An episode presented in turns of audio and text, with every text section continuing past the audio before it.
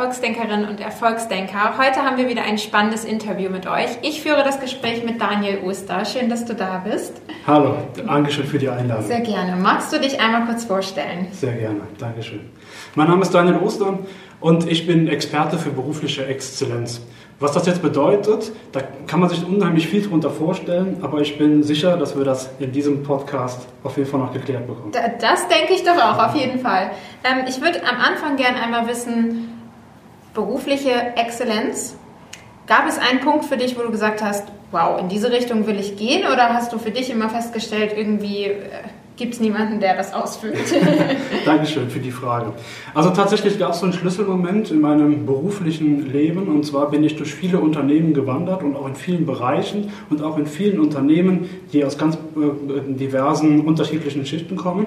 Und ich habe aber immer eins besonders gefunden und zwar in einem Unternehmen gab es ein Team, das absolut topfit war. Ich durfte Teil dieses Teams sein und ich durfte nachher auch dieses Team führen und das war ein wunderbares Erlebnis und ich sagte, das müssten eigentlich alle anderen Unternehmen auch haben.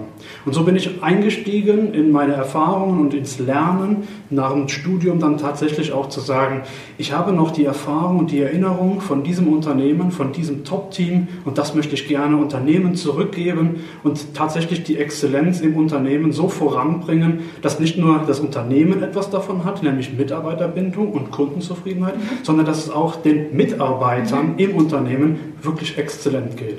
Was hat das Team da so besonders gemacht? War das das Miteinander oder auch die fachliche Arbeit?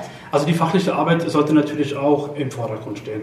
Ohne Fachkompetenz wird es schwierig, heute auf dem Markt überhaupt irgendwie existent zu sein. Aber tatsächlich ging es um die Persönlichkeit der Menschen. Mhm.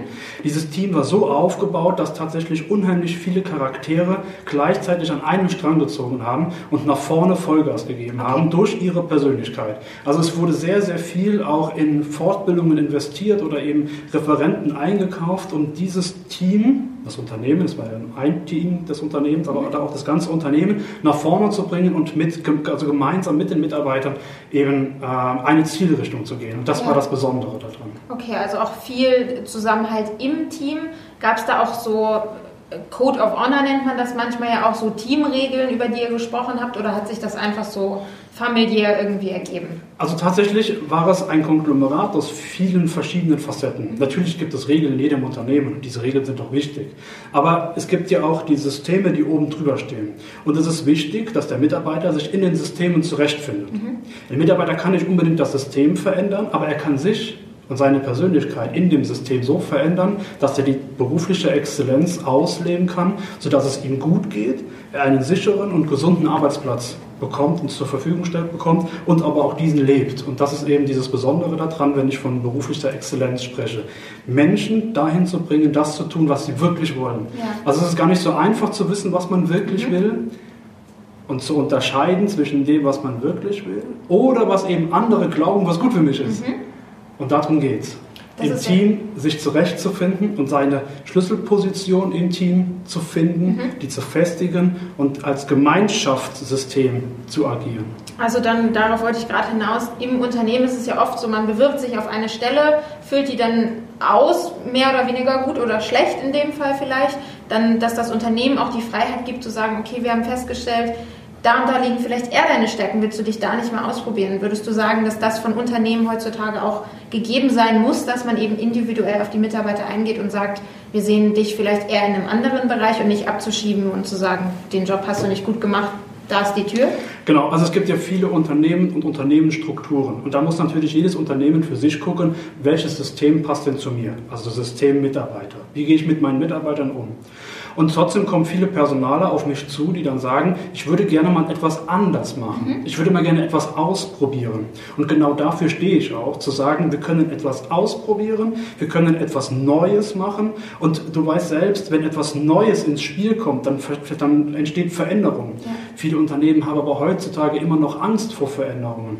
Aber Veränderung ist gut, denn wir verändern uns ständig wir persönlich, aber auch das System, aber auch der Mensch beziehungsweise unser, unser das ganze Umfeld. Und darum geht es, mit dem System zu arbeiten und zu sagen, wir haben die Freiheit, etwas auszuprobieren und tatsächlich auch mal es zu tun, weil zurück kann man immer noch mal. Ja. Aber das ist nicht mein Ansatz, okay. sondern zu sagen, Wir gehen nach vorne und wir schauen, was gibt es eben im Prinzip für Möglichkeiten und wie schaffe ich es, meine Mitarbeiter zu binden, zu halten und zur Exzellenz zu führen. Gibt es denn da in dem Bereich, nimmst du das schon so wahr, dass da sehr viele daran interessiert sind oder ist es noch so, dass du viel Aufklärungsarbeit quasi leisten musst, dass man den Mitarbeitern auch solche Chancen ermöglicht? Also es gibt schon Unternehmen, die sagen, ich bin interessiert daran, ich habe auch schon von anderen Unternehmen gehört, also der Personaler sagt, ich habe mitbekommen, dass Unternehmen XY das eben auch schon macht, Herr Oster, wollen Sie nicht auch mal zu uns kommen ja. und so weiter. Aber es gibt natürlich, wie ich es eben schon gesagt habe, Unternehmen, die sträuben sich davor zu sagen, ach, es läuft ja alles so, wie es ist, ja, never change a running system und so weiter und so fort, ja. Aber das ist auch okay. Denn das ist ja, das ist ja diese Vielfältigkeit in unserem, Unter, in, äh, nicht in unserem Unternehmen, in unserer Struktur, in, ja. unserer, in, äh, in unserer Gesellschaft eben, dass dieses ja, Bipolare eben auch da ist. Es gibt sicherlich auch Mitarbeiter, die sagen, ich möchte gar nicht in so ein freies, neues mhm. oder äh, ähm, umsetzbares Unternehmen, sondern ich möchte eigentlich als Mitarbeiter nur meine Arbeit machen und dann ist das ja auch für ein Unternehmen. Genau, auch okay. Und dann gibt es aber auch Unter Unternehmen bzw. Mitarbeiter für Unternehmen, die sagen, ach, wäre doch schön, wenn ich mal meine Stärken mhm. so richtig ausschöpfen kann. Es wäre doch toll, wenn ein Unternehmer mich dabei unterstützen kann, dass ich besser werde. Und darum geht es eigentlich. Nimmst du das vermehrt bei den jüngeren Generationen wahr? Das sagt man ja oft, dass Generation Y, Z, X, wie sie alle heißen, ähm, das vermehrt irgendwie ausleben, anstreben? Ja, das ist eine gute Frage und zugleich auch eine sehr schwierige mhm. Frage. Mhm. Die ist nicht so einfach zu beantworten. Du hast es angesprochen, wir haben im Moment diese Generation Y, die ja wirklich gerne auch die Freiheiten lebt und den Beruf ein bisschen hinten anstellt. Aber genau diese Menschen gilt es ja auch zu greifen und zu packen und mit ins Unternehmen einzubinden. Mhm. Also ist es für das Unternehmen unheimlich wichtig, nicht nur die ältere Generation, sondern auch die junge Generation zu binden und mit denen gemeinsam an Projekten zu arbeiten und eben auch den Mitarbeiter zu fragen, worum geht es dir eigentlich? Was möchtest du in unserem Unternehmen mhm. erreichen? Wo möchtest du denn irgendwann mal hin? Und mit dem Mitarbeiter gemeinsam eine Lösung finden, und dieses Unternehmen so zu formen und zu strukturieren, dass der Mitarbeiter seine, seine Exzellenz ausleben kann für das Unternehmen. Ja. Und wir haben in Deutschland ja eine wirklich gut gehende ähm, Struktur und Auftragsbücher. Das bedeutet, die Generation Y, die ja vermehrt darauf aus ist, die Freizeit und das Drumherum mehr zu leben, als im Unternehmen zu arbeiten, für die ist es natürlich wichtig, äh, genau solche Freiheiten auch im Unternehmen einzubinden. Und ähm, das ist eben auch eine meiner Aufgaben, wenn ich Vorträge halte vor Unternehmen oder eben in Seminaren, ähm, mein Wissen aus meinem Erfahrungsschatz äh, in die Unternehmen reinzutragen. Wenn ich jetzt ähm, als Unternehmerin gerade mein eigenes Unternehmen aufbaue, habe vielleicht schon zwei, drei Mitarbeiter oder weiß, in nächster Zeit kommen die dazu, worauf kann ich denn beim Aufbau des Unternehmens jetzt speziell achten, wenn ich noch gar nicht, noch gar keine Strukturen habe quasi? Ja, also es ist immer gut, wenn ein neues Team geformt wird oder ein neues Team zusammengesetzt wird, dass geschaut wird, dass verschiedene andersartige Charaktere in einem Team zusammenarbeiten. Wenn wir alles Leitwölfe in ein Team reinpacken würden, dann würde es nicht funktionieren. Wenn, wir aber die, wenn wir aber die Schafe alle zusammenpacken, dann würden sie auch nicht geführt werden oder von selber aus nach vorne gehen. Deswegen ist es in meinen Augen sehr wichtig, wenn ein neues Unternehmen gegründet wird, dass genau darauf geschaut wird, wo sind welche Stärken und wo sind welche Schwächen und wie können diese beiden zusammenarbeiten. Mhm. Ich nehme immer ganz gern so ein bisschen die Metapher von einem Puzzlestück. Mhm. Ein Puzzlestück, wenn man sich ein einziges Puzzlestück anschaut, dann sieht man so Ärmchen, also so Stärken, da sieht man so Einbuchtungen, Schwächen, man sieht Kanten und Rundungen und so weiter und so fort. Wenn ich aber es schaffe, alle Puzzleteile zusammenzufügen, dann ergibt das Ganze auch ein Bild und dann ergibt das Ganze auch einen Rahmen und ich habe etwas geschaffen, wo es gar keine Stärken und Schwächen mehr gibt, sondern da gibt es die Besonderheit, dass es einfach funktioniert. Mhm. Ja, finde ich ein schönes Bild mit dem Puzzle. Das kann sich auch jeder gut vorstellen. Ja, sehr spannend.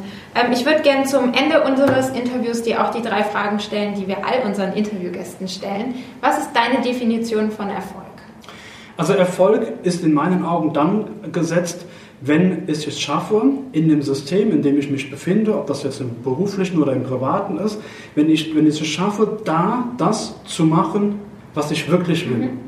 Und das ist nicht immer nur vom Verstand ausgesteuert, sondern auch ganz viel vom Bauch oder vom Herz aus. Mhm. Das, was ich wirklich will, das ist ein Zusammenspiel von Verstand und Bauch. Und wenn ich das schaffe, dann habe ich maximalen Erfolg Beruf oder im Privaten. Okay, schön. Hast du für dich ein Leitzitat, ein Lieblingszitat, was dich durch deinen Alltag quasi begleitet? Ja, aber es ist nicht unbedingt ein Zitat, sondern eher ein Spruch. Und zwar in meiner Definition finde ich, dass das Leben einem immer etwas zurückgibt. Mhm. Und das ist eben das Schöne. Wenn ich etwas gebe, dann kann ich irgendwann damit rechnen, dass das Leben auch mir etwas zurückgibt. Mhm. Sehr schön. Und zum Ende hin vielleicht deine drei Top-Tipps, wie ich in Zukunft so Exzellenz in der Arbeit finde. Also ganz wichtig ist die Mitarbeiterauswahl. Es geht darum, wirklich zu schauen, wer passt in mein Team, wer möchte auch mit meinem Team wachsen. Mhm. Das ist Tipp Nummer eins. Tipp Nummer zwei ist, eine offene Kommunikation ins Unternehmen zu tragen, dass es nicht ein geschlossenes System ist, dass der Chef oben die Bestimmungen macht. Die, die soll er machen, das ist sein Unternehmen, das ist alles okay.